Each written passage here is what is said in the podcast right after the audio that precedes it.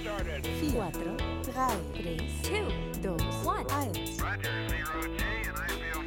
Herzlich willkommen zu einer neuen Ausgabe von D18 Foto Podcast. Mein Name ist Dennis 18, die Musik fädet aus und es ist Zeit, euch zu erzählen, um was es heute geht. Es geht heute um kleine, kompakte Kameras, die kleinen Freuden des analogen Fotografierens. Und zwar gibt es da so wahnsinnig viele tolle Sachen zu entdecken und so viel Schrott auf dem Markt ebenso. Das heißt, ein bisschen Licht ins Dickicht zu bringen und das Ganze schön zu beleuchten, belichten, wie der Fotograf ja sagt im Fachjargon, ähm, ist sozusagen die Aufgabe für heute. Es hängt ein bisschen damit zusammen, ich war gestern bei einer Veranstaltung, ich habe eine Veranstaltung moderiert und äh, traf dann auf dem Gang zwischen zwei äh, Teilen einen netten jungen Mann, der stand da mit seiner Freundin, glaube ich, und äh, hatte eine Kamera den Hals hängen und ich bin ja nun gewohnt, gewohnt, beim Menschen erstmal auf die Kamera zu gucken und dann ins Gesicht und stellte fest, guck mal, das ist ein analoger Knipser, der hat keine Digicam dabei, wie die anderen, die da rumliefen, sondern er hatte eine Canon T70 dabei. Schöne Spiegelreflexkamera, ähm, gutes Einsteigermodell kann man schön, eigentlich nichts verkehrt mitmachen, ist ein bisschen uninspiriert die Kamera, aber sie hat eigentlich alles, was man braucht.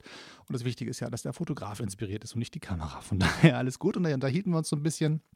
Er sagt, er sei so geil eingestiegen in die analoge Fotografie und sei völlig begeistert davon und sei aber eigentlich auf der Suche nach einer kleinen, Digi ähm, nicht digitalen, sondern analogen Kompaktknipse, so eine Point-and-Shoot-Kamera, das, das sei das, worauf er auf der Suche sei. Und es sei ein bisschen schwer, da was zu finden. Und das stimmt auch. Das ist nicht leicht, da was zu finden, weil wenn man über Flohmärkte läuft und bei eBay ein bisschen wühlt, dann ist das doch wie alles, was so klein ist, könnte richtig gut sein, könnte richtig schrottig sein. Man weiß es einfach nicht und man kriegt manchmal so Preise und man sagt, äh, das kann doch jetzt nicht euer Ernst sein. Ist das wirklich das Geld wert oder auch nicht? Und man ist da schnell verunsichert. Und mein Gefühl wäre immer, geht lieber auf den Flohmarkt und hofft, dass ihr was Schönes findet und ähm, zahlt den dort einen Zehner und geht nach Hause und freut euch, wenn ihr bei eBay guckt, als andersrum, weil gerade die Point-and-Shoot-Kameras sind unglaublich beliebt geworden. Die Leute wollen die, die suchen sie. Es gibt natürlich einen irren Hype momentan im Netz. Das ist schon so Leute wie, wie ähm, Bellamy Hunt, der Japan Camera Hunter und andere haben natürlich da auch richtig die Nase vorn und der macht das quasi beruflich, dass der durch Japan das, äh, Kameraläden läuft, Kameras sucht und sie dann teuer verkauft. Also macht er das im Auftrag. Also das ist keine günstige Variante, um an eine Kamera zu kommen. Und sonst ist halt natürlich eBay schnell leer gegrast. Und es gibt aber auf alle Fälle eine riesengroßen äh, Community von Leuten, die sagen, ich will analog fotografieren, will aber nicht diesen ganzen Kram haben mit mit Blende einstellen und Verschlusszeit und hm, keine Ahnung so und einfach sagen, ich will eine kleine Knipse, die soll dabei sein und soll halt auf Film fotografieren und soll halt trotzdem gute Bilder machen und nicht so ein 80er Jahre Plastikschrottding sein, wo man sagt, naja, also damit kriegt man jetzt wirklich nichts ordentliches hin. Und ähm, deswegen ist, glaube ich, heute mal eine gute Aufgabe zu sagen, wir wühlen uns mal ein bisschen durch die kleinen Kameras dieser Welt und vielleicht hört dann der neue Kollege, den ich gestern kennengelernt habe, auch schon mal zu und freut sich, dass er sozusagen gleich mir inspiriert hat zu einer neuen Ausgabe von D18 Foto. Wer weiß. Ähm, ich habe jedenfalls tapfer erzählt, wo er meine Infos finden kann und wo meine Homepage ist. Das gehört sicher dazu. Äh, dazu ne? Ein bisschen Selbstmarketing ist auch Teil von der Veranstaltung. Aber er war wirklich total nett und hatte wirklich Interesse und da habe ich dann gesagt, Mensch, komm, ähm, hier kannst du ein bisschen gucken, was bei, bei die ersten Fotos so los ist. Vielleicht ist ja was für dich dabei. So, und da habe ich gesagt, na gut, wenn der Kerl mir schon eine Idee in den Kopf setzt, dann machen wir da einen Podcast draus. So, und darum soll es heute gehen. Das ist sozusagen genug der Vorrede. Vielleicht einmal kurz zu einordnen. Wir reden heute erstmal nicht über die kleinen Knipsen, die im Bereich der Lomographie unterwegs sind.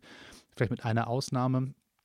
Ähm, das heißt, alle kleinen Plastik-Toy-Camera-Freunde dieser Welt werden jetzt hier nicht so richtig ihre Lieblingskameras finden. Also ich erwähne vielleicht einfach mal meine Lieblingskleine Plastikkamera. Also die kompakteste, die ich habe, ist die Vivitar Ultra Wide and Slim. Das ist eine winzig kleine Kamera, so Zigarettenschachtelgröße, noch ein bisschen kleiner.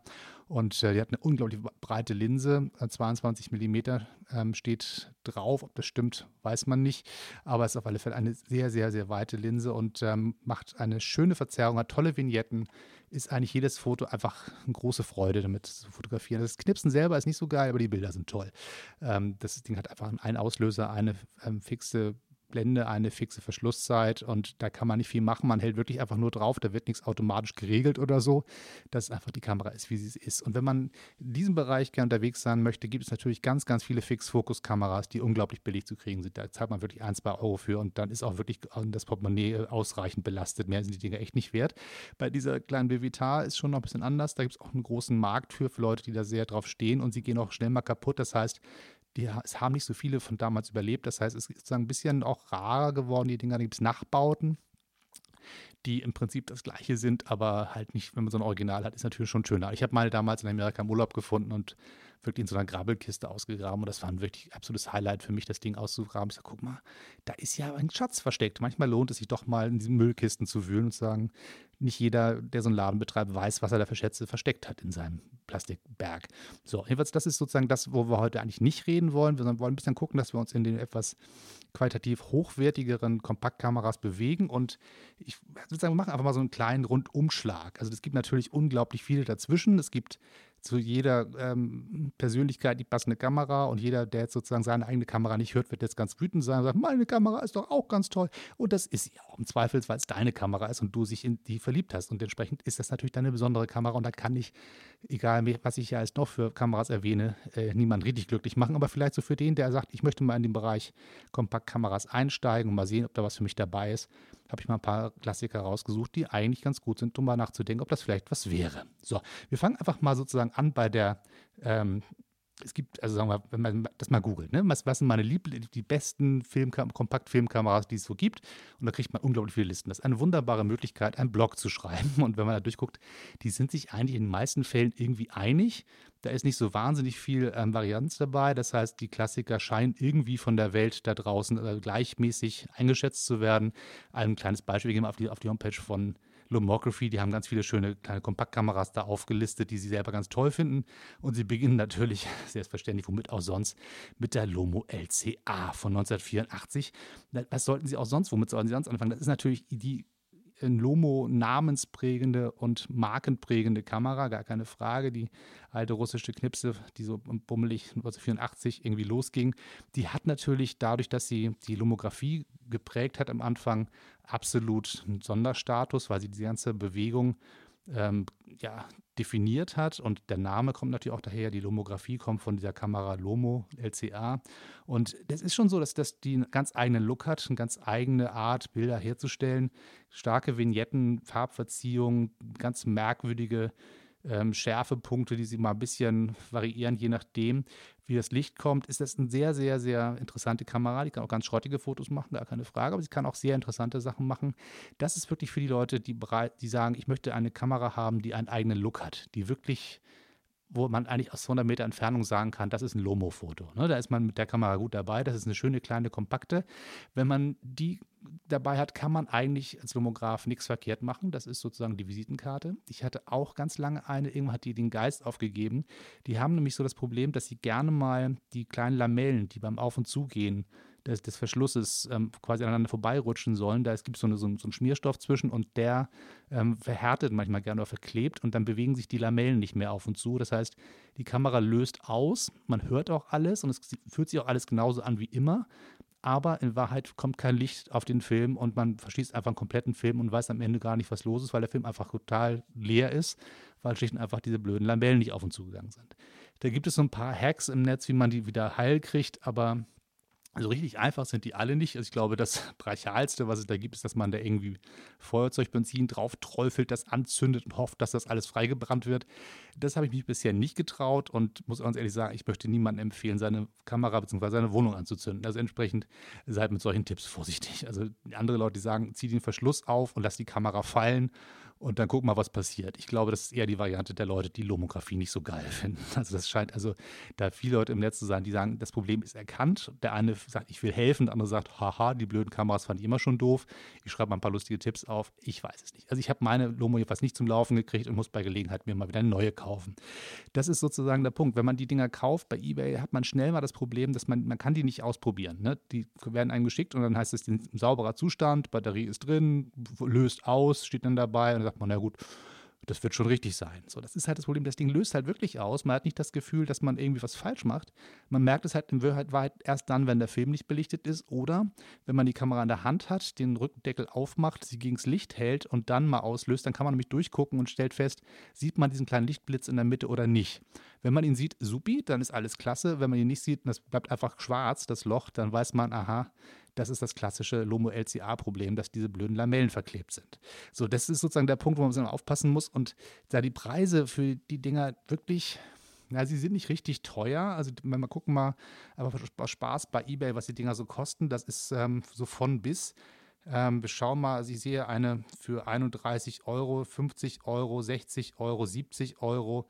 40, 80, 60. Also das sind jetzt irgendwie keine Preise, wo man sagt, das ist einfach mal so ein kleines Taschengeld. Hier geht schnell über 100 Euro rüber. Ähm, 80 Euro, 20 Euro. Das ist wirklich, also es ist nicht das teuerste, was man kaufen kann, aber es ist auch nicht billig. Und wenn man dann so ein Ding kauft und stellt fest, verdammte Axt, das Ding funktioniert nicht, dann ist es wirklich ärgerlich. Das heißt, das wäre tatsächlich eine Kamera, wo ich sagen würde, wenn ihr sie kauft, dann am besten in einer Gelegenheit, wo ihr sie mal in die Hand nehmen könnt und wirklich ausprobieren könnt und feststellen könnt, geht sie wirklich oder nicht. Da würde ich nicht darauf vertrauen, dass die Leute, die sagen, löst ordentlich aus, ist gut gepflegt, sieht sauber aus, keine Kratzer auf der Linse, was so die normalerweise Stichworte sind, die einem ein gutes Gefühl geben sollen. Da würde ich an dieser Stelle eher ein bisschen zurückhaltend sein, ob das eine gute Idee ist.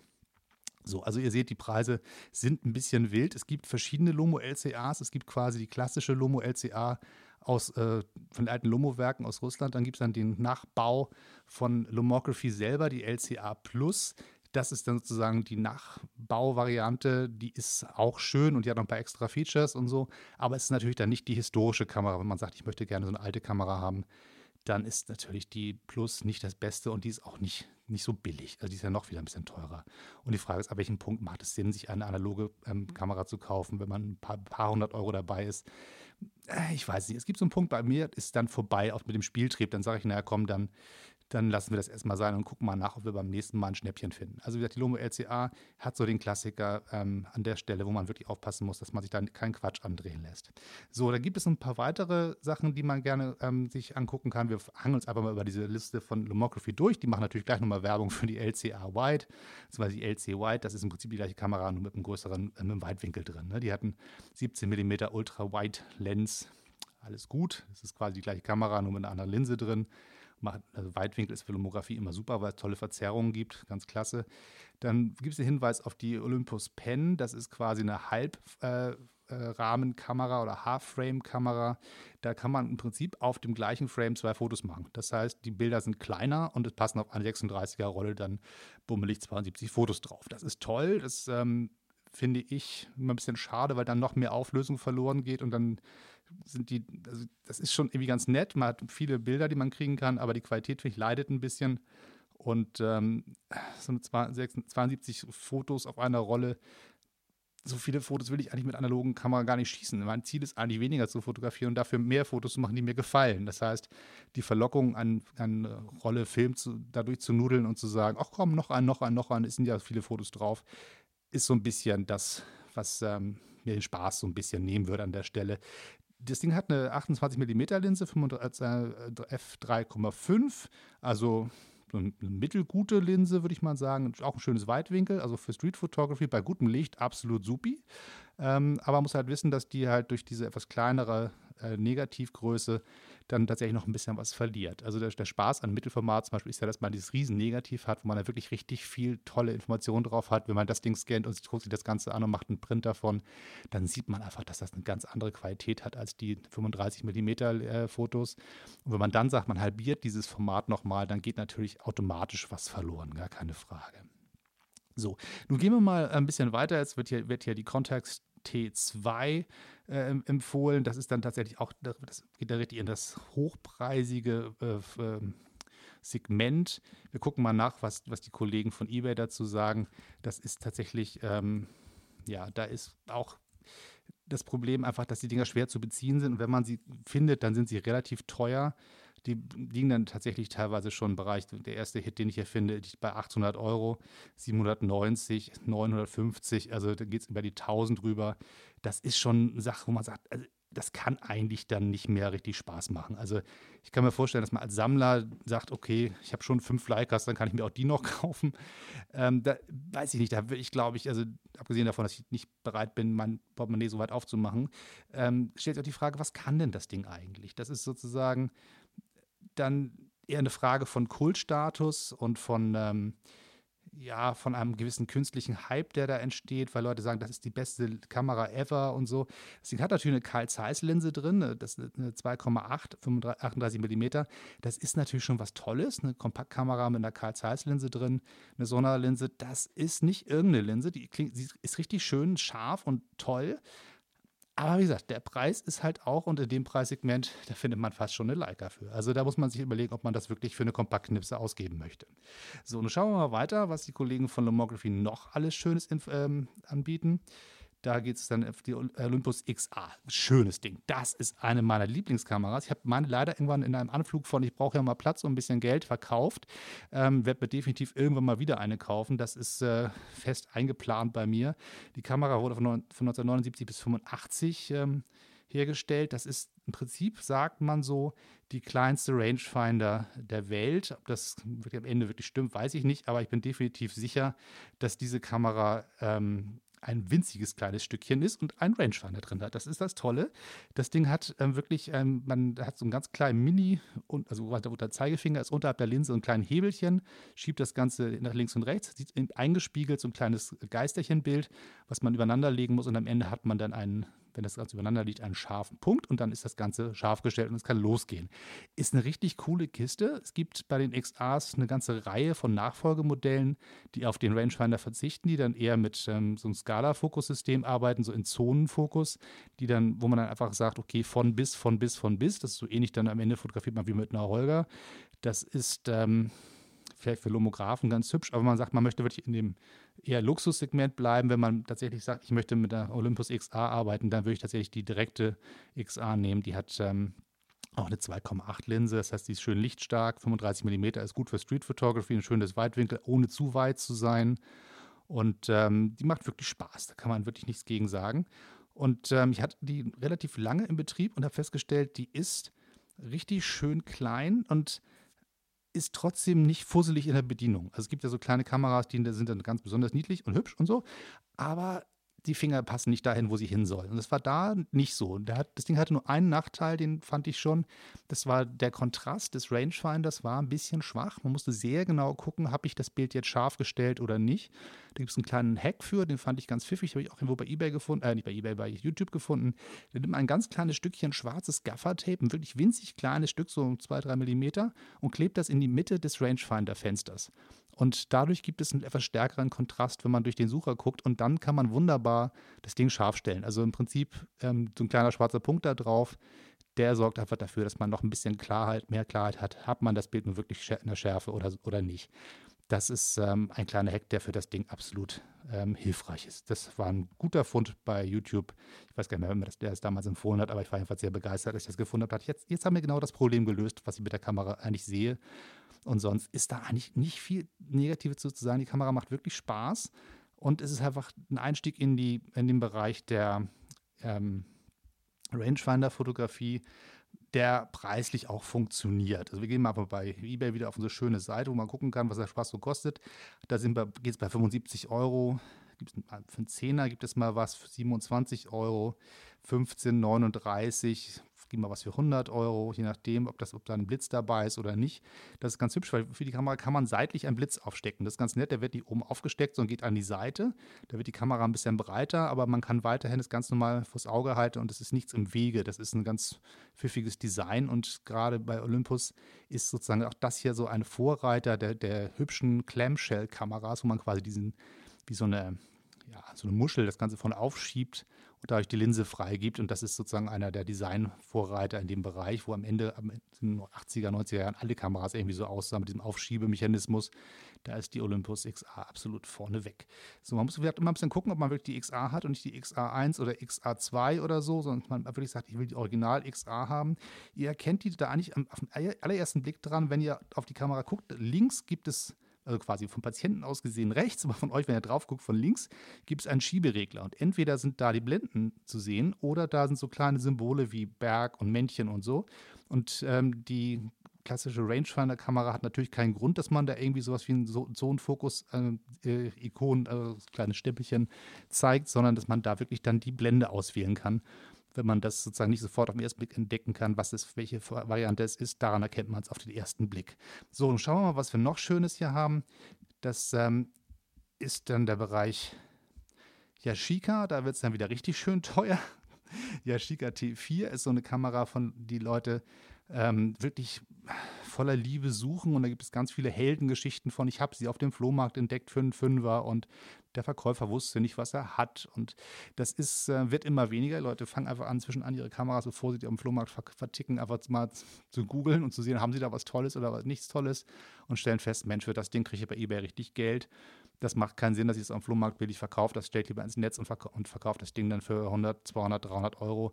Wir schauen ja mal, was, was eBay dazu sagt. Also hier geht es los bei 100 Euro, aber da ist noch ein bisschen, da wird noch ein Tag geboten.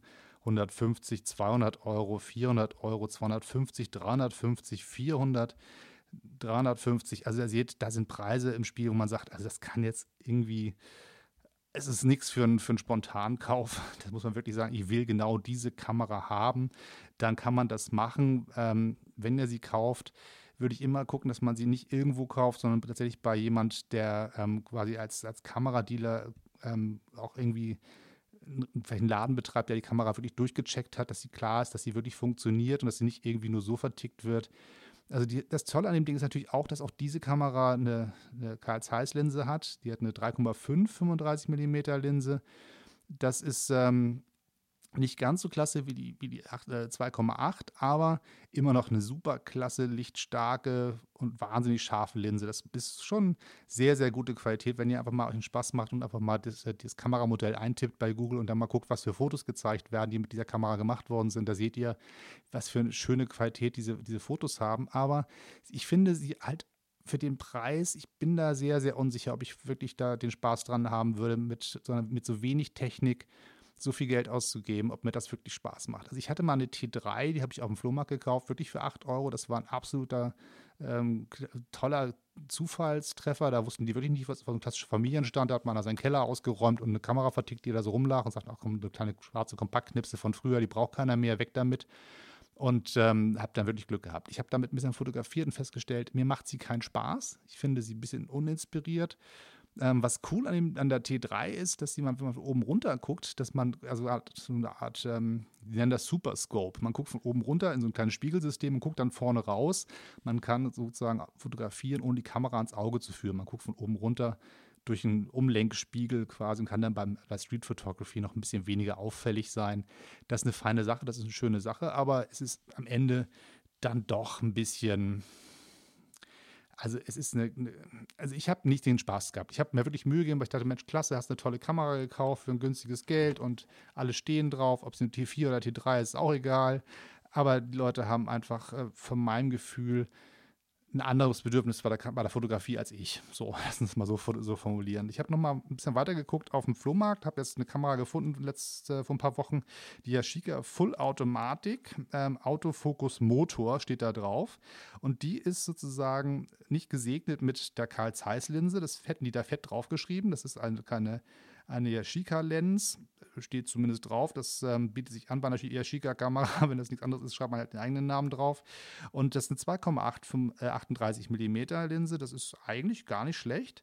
Und das Coole an dem Ding ist, sie hat einen Fokus-Lock. Das heißt, ich ähm, äh, fokussiere etwas an drücke auf den, den Fokus-Lock-Knopf, dann misst er, wie weit das entfernt ist, hakt diesen Punkt fest und dann kann ich das Bild neu einrichten und meine Bildkomposition richtig schick machen und habe dann sozusagen, verliere ich nicht diesen Fokuspunkt. Normalerweise macht man das bei den moderneren Kameras ja mit dem halb durchgedrückten Auslöser und dann hat man den Punkt und dann richtet man die Kamera neu aus und dann drückt man ganz ab.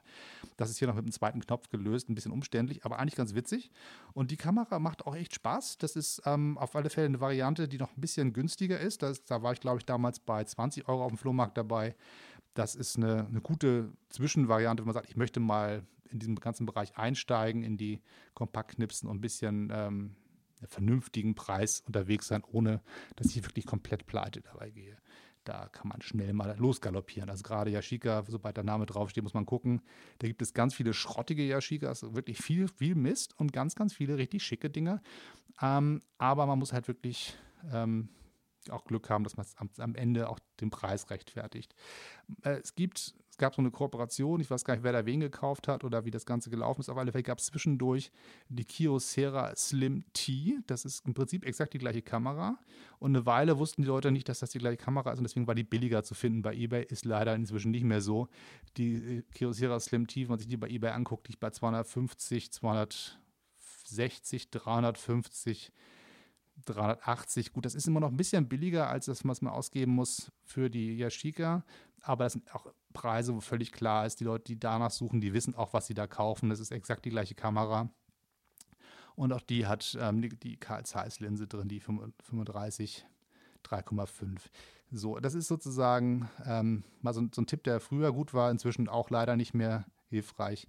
Da muss man sagen, hm, dass äh, der Sparfuchs an dieser Stelle nicht mehr zuschlagen kann. Wenn man jetzt immer sagt, mal die, die Yashica T3, haben wir Spaß, tippen wir das ja mal ein, Yashica T3, da gibt es auch einiges im Angebot. Die gehen ein bisschen günstiger los, so 70 Euro, 50 Euro, 100 Euro, 150.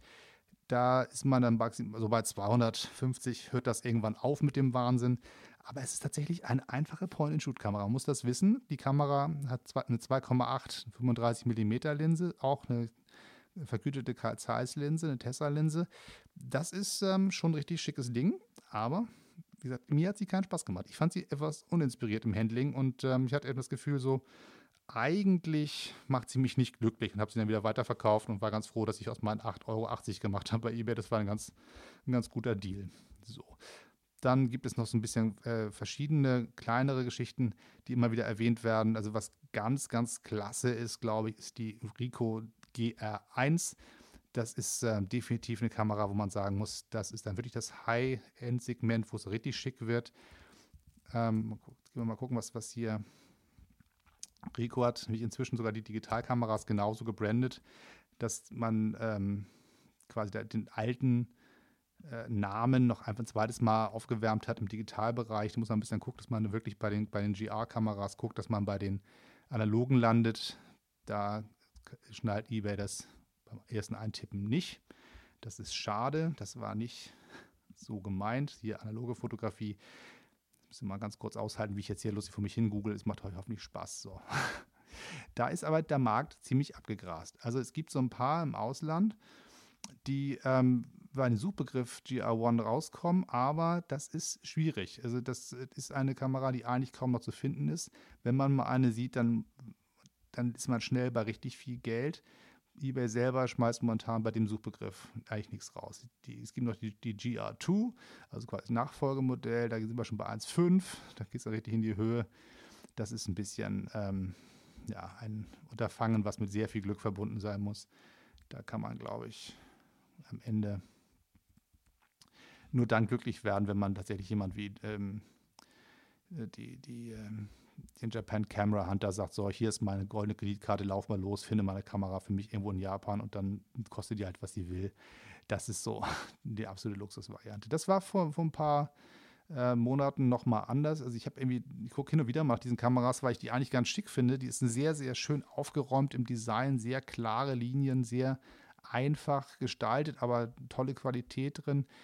Aber sie hat einen Liebhaberkreis, der also Daido Moriyama ist sozusagen der Vorreiter der, ähm, der Straßenfotografie auch in Japan, der absolut diese Kamera sehr, sehr beliebt gemacht hat. Leute ähm, sehen seine Handschrift sehr, sehr schnell und hoffen natürlich, wenn sie so eine Kamera wie der haben, dann können sie genauso fotografieren.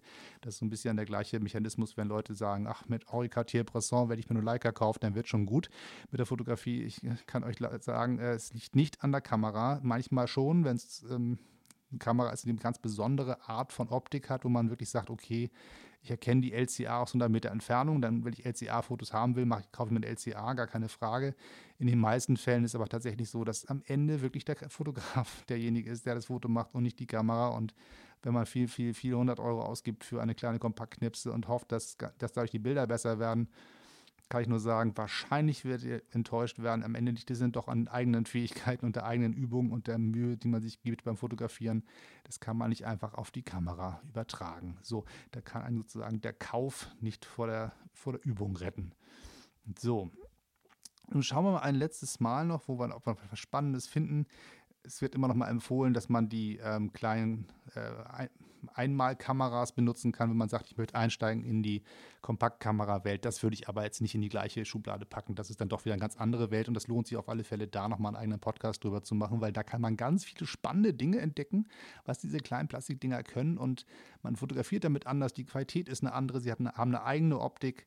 Sie haben eine Art, damit zu fotografieren, die einfach gar nicht ernst zu nehmen sein kann. Da muss man schon sich sehr selber zwingen, dass man da, sich damit ernsthaft fotografisch verhält. Das ist ähm, ähm, durch diese Leichtigkeit und das wirklich Plastikschrottige, was gar nicht irgendwie hochwertig sich anfühlt.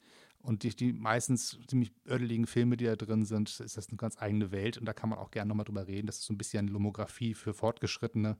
Man sagt, es soll noch einfacher sein, noch unkomplizierter, noch weniger Technik, noch weniger Ziel. Und da kann man auch durchaus sich nochmal drauf stürzen. Heute machen wir das nicht. Heute soll es erstmal ein bisschen dabei, dabei bleiben, dass wir ähm, ein bisschen aber den Überblick kriegen über die an kleinen, etwas hochwertigeren ähm, Kompaktkameras. Wir machen uns mal einen Spaß und habe einfach mal kompakt Filmkameras eingegeben bei, bei eBay und schauen einfach mal durch, was es da sozusagen gibt. Und es gibt ganz, ganz viele Kameras, wo ich sofort sagen würde, oh Gott, oh Gott, Finger weg. Immer wenn das Wort Zoom auftaucht, ist sozusagen einer der Tipps, die ich noch loswerden wollte.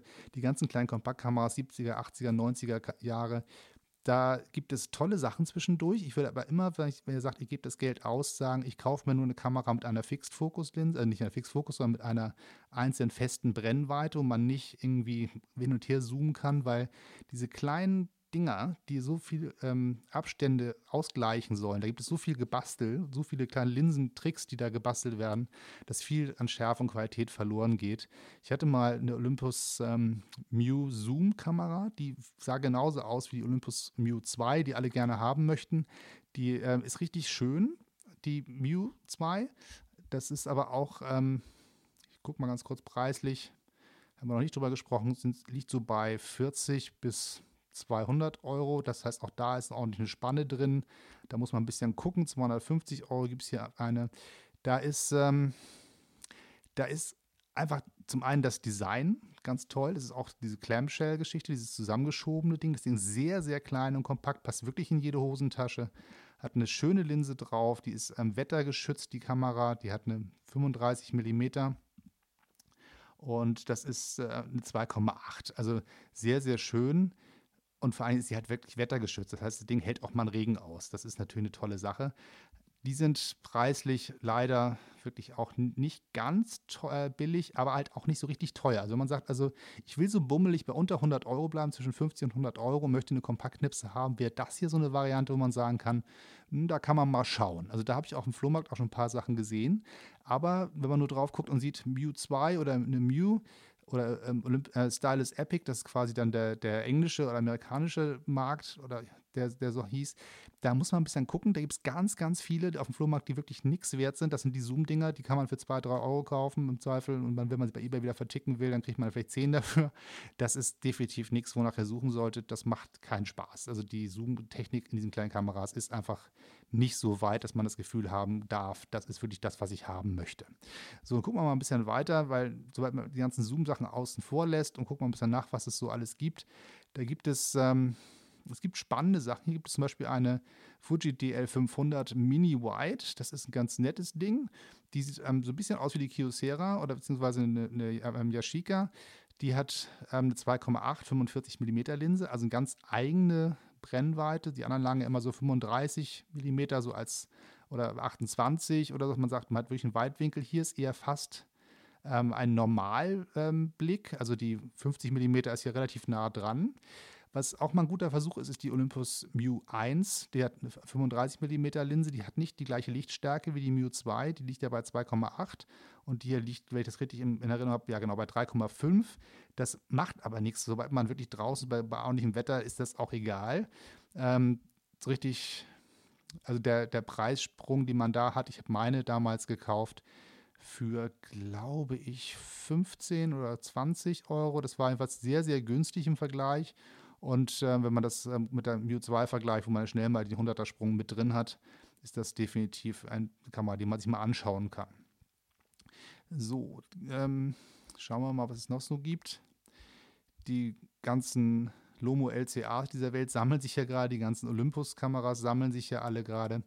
Das ist ein bisschen bisschen spaßbefreit. Die Canon Sure Shots kommen auch immer wieder, wenn man danach sucht. Da habe ich bisher nichts gefunden, was mir wirklich Spaß macht, weil die relativ schnell darauf gesetzt haben, die klassischen Urlaubsbedürfnisse abzudecken, ähm, zu sagen, okay, hier kriegst du eine Kamera mit einem Weitwinkel, mit, mit einem Teleobjektiv und es muss alles in einer Kamera drin sein, es muss alles einfach zu bedienen sein, ein fetter Daumen für den Einknopf, äh, nach, nach links kippen, da hast du einen Weitwinkel, nach rechts kippen, da hast du ein Tele und das muss alles drin sein. Das ist ähm, bis an der Punkt gewesen, wo die Einfachheit, die gewünscht war von den klassischen Urlaubsfotografen, dann die Qualität ein bisschen runtergedreht hat. Da gibt es, wenn man da ein bisschen mitspielen möchte, für wenig Geld was Tolles, wo man anfangen kann. Aber ich muss sagen, da hätte ich jetzt wenig Lust drauf, äh, mich darauf einzulassen. So, sonst aber, das ist so der Klassiker, den man hier immer wieder findet, sind auch so kleine ähm, Pentax SPO-Kameras. Das sind dann so klassische Zoom-Kameras, die machen keinen Spaß. Ähm, und es gibt immer noch die Olympus Trip-Kameras, die sind ganz hübsch. Die sind allerdings noch ein Stückchen, also ein bisschen, ähm, ich weiß nicht, das ist von, von, von, der Haptik her noch ein bisschen anders als die Kameras, die ich eben erwähnt habe, die sehr, sehr einfach sind. Auch das sind Point-and-Shoot-Kameras, gar keine Frage. Da kann man nicht viel einstellen, da ist eigentlich nicht viel zu machen. Da kann man allerdings beim Fokussieren quasi manuell drehen und man kann am Ende nochmal ähm, die, die Blende manuell drehen. Also richtig eine Point-and-Shoot ist es nicht. Da gibt es äh, sehr, sehr viele verschiedene Olympus-Trip-Modelle. Äh, aber das ist nochmal wieder eine Variante, wo man tatsächlich doch ein bisschen mehr noch selber machen möchte. Wenn man wirklich sagt, richtig klassische Point-and-Shoot durchgucken, draufdrücken, fertig, ist man sozusagen bei den Kameras, die ich eben erwähnt habe, so relativ weit schon ähm, an dem, was man an guten Sachen so finden kann. Es gibt immer wieder zwischendurch so ein paar Entdeckungen, wo man sagt, ich, die hat man nicht auf dem Schirm gehabt, da hat dann irgendein Kamerahersteller was auf dem Markt gehabt, was ähm, irgendwie mal so da war, aber keine eigene Fangemeinde entwickelt hat. Da ist es mal ganz lustig zu gucken, ob man doch mal eine Kamera findet, wo man sagt, also komm, für einen 10er oder 15er probiere ich das mal aus. Und ähm, da würde ich immer darauf achten, erstens, dass ihr eine Kamera habt, die einen Autofokus hat. Wenn man, also Fixfokus geht natürlich auch, aber dann ist halt ein bisschen, dann hat man eine große fette Blende und dann ist das Thema irgendwie mit, dem, mit der Lichtstärke schnell ausgereizt. Das heißt, ähm, eine Kamera, die wirklich einen Autofokus hat und keinen Fixfokus dann gucken, dass die schön sauber ist, dass die Batterie, das Batteriefach sauber ist, dass da keine Korrosion drin ist. Einmal gegen das Licht halten, auslösen, gucken, ob da Licht durchscheint. Scheint. Und dann mal sehen, dass ihr eine Linse habt, die einigermaßen lichtstark ist. Und wenn ihr 2,8 findet, ist das natürlich total klasse. Und ähm, vom, von der Brennweite her ist es eine Geschmacksfrage. Möchte ich eher ein bisschen, ein bisschen weit breiter sein, also gehe ich eher Richtung, Richtung 28 oder 35 oder will ich doch versuchen, etwas zu finden, was so ein bisschen den Normalblick simuliert, also Richtung 45, wie wir von einer hatten. Das ist so ein bisschen die Frage, was man gerne möchte, aber im Prinzip, wenn man sagt, man geht auf den Flohmarkt, nimmt einen Zehner mit und guckt sich die nur die, komplett, nur die Kompaktkameras an und nimmt man alles raus, was eine Zoom-Kamera ist, dann kommt man relativ schnell auf wenig Kameras, die man noch angucken kann und dann ist der Versuch sozusagen einfach dann auch mal wert zu sagen, komm, für das Geld nehme ich sie mal mit und sehe mal, ob es mir Spaß macht. Macht mir eigentlich das Fotografieren mit Kompaktkameras Spaß? Und da würde ich sozusagen dringend davor warnen, sich das ganze große Geld auszugeben, bevor man das mal gemacht hat, weil das ist schon eine richtige Investition, wenn man so eine Kamera investiert. Das ist, da geht ein paar, paar Hunderter über den Tisch, wenn man eine richtig gute haben möchte. Und am Ende hat man eine tolle Kamera, die richtig schöne Technik kann und eine große ähm, Fangemeinde hat und Leute, die das total geil finden und echter Kultstatus dahinter ist, aber es macht einem selber keinen Spaß. Ich habe für mich festgestellt, ich mag gerne einfache Fotografie mit meinen Toy Cameras und ich mag gerne viel, viel Kontrolle haben über meine Fotos, das heißt mit meiner, mit meiner Leica oder mit meinen Minolta-Kameras, so wirklich zu sagen, ich entscheide wirklich alles, was in dem Bild passiert.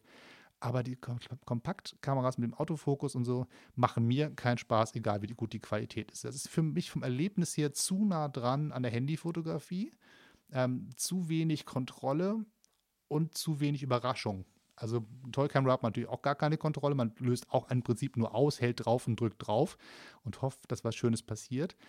Aber da gibt es halt eine Überraschung bei. Also ich finde ganz häufig diese hochqualitativen ähm, Kompaktkameras, die machen tolle Bilder, aber sie sind auch völlig überraschungsfrei von dem, was da rauskommt. Und wenn man nicht überrascht werden will, ist das natürlich eine tolle Sache. Ähm, aber wenn man richtig hohe Qualität an Bildern haben möchte, habe ich zumindest für mich immer den Punkt, da möchte ich es auch selber gemacht haben und möchte dann lieber manuell an der Kamera rumgedreht haben und das Bild selber er erstellt haben quasi.